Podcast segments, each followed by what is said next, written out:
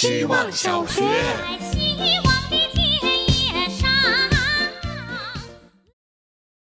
大家好，我是小七，又在公司马桶上。正式提案前一晚肯定加班，不知道这是什么魔鬼定理。想起大学兼职做快消品工厂夜班女工，流水线上穿手链那种，就做了一个晚上。但后来每每我熬夜写 PPT 的时候，我都会记起对那个夜晚深深的怀念。体感的舒适真的产生心流。我其实非常向往类似这种重复性手工。体力活对我来说更容易产生心流，我想可能因为体力活可以更直接看到产出，更直接对产出可控吧。我也非常爱刷碗，不知道是不是也有这个原因。拼图、魔方、折纸、家务活我都喜欢。我也喜欢照着朗读，马上就要念完这个了，故意很慢，不想停。喜欢这样的朗读，不是一会儿要默默练习提案的那种朗读。希望小学，大家好，我是想去博物馆游荡却坐在办公室里答辩的小杨。不知道大家有没有注意到，当你在手机里面输入“答辩”拼音的时候，出来的第一个词不是“答辩”，而是“大便”，后面还跟着一坨屎。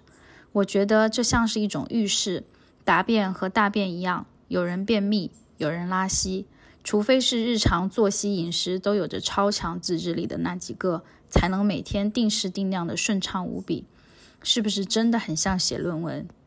前几天热搜里有位妈妈控诉一位指导老师逼死了即将硕士毕业的女儿。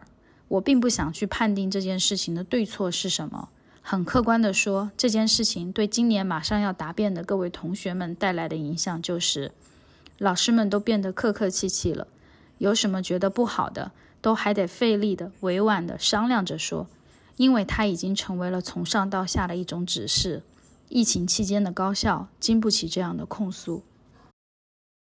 希望小学，大家好，我是小李奥。最近学到一个新词“机会艺术”，乍一听有点投机取巧的意思。艺术不应该是严肃的吗？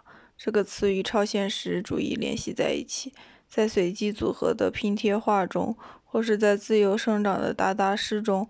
机会主义的艺术家在随机生成的结构中寻找慰藉，试图将一切从理性和有意识中解放出来，而他们的创造过程也是想到哪儿做到哪儿，依赖自然生长的偶然性。听起来有点像小孩子的创作过程。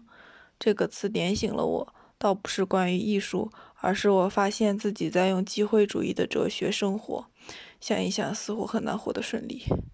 先试着不去想很久以后的事情，顺着生活中偶然出现的机遇行动。虽然听上去与随波逐流没什么区别，但至少多了一份主动性。毕竟，生活在某种角度上也算是很超现实了。希望小学，大家好，这是没赶上最后一分钟的小 A，今天跟大家分享我最爱的科幻小说家雷布拉德·伯利。比起其他科幻小说家探讨世界的规律，为人类文明树立墓碑，他更想探寻宇宙的诗意。假使让这些科幻小说家一起造宇宙飞船，硬核科幻小说家的造飞船动力是解开宇宙的真相，而布拉德·伯利的动力则是去遥远的太空写一首关于宇宙的诗。他说：“时间是阴郁洞穴中涓涓细流的味道，是落下的尘土击打在空箱顶盖的沉闷声响。”是老戏院所放映的木片和他照亮的百张脸孔的样子，也是手伸出车窗外扫过的午夜空气。他笔下的火星让博尔赫斯充满恐惧和凄怆。他把反乌托邦故事的温度设为华氏四五幺。他说，比烧书更可怕的罪行是不阅读它。时至今日，在现在的言论环境中重读、隐喻变日常的恐惧，总会激得人一身冷汗。希望小学，大家好，我是小星星。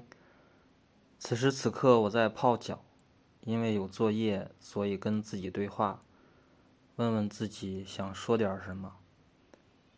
这个状态有点像我喜欢的一个作家孙志正，他经常跟自己对话，跟自己商量此时此刻的想法。我现在是没有什么想法。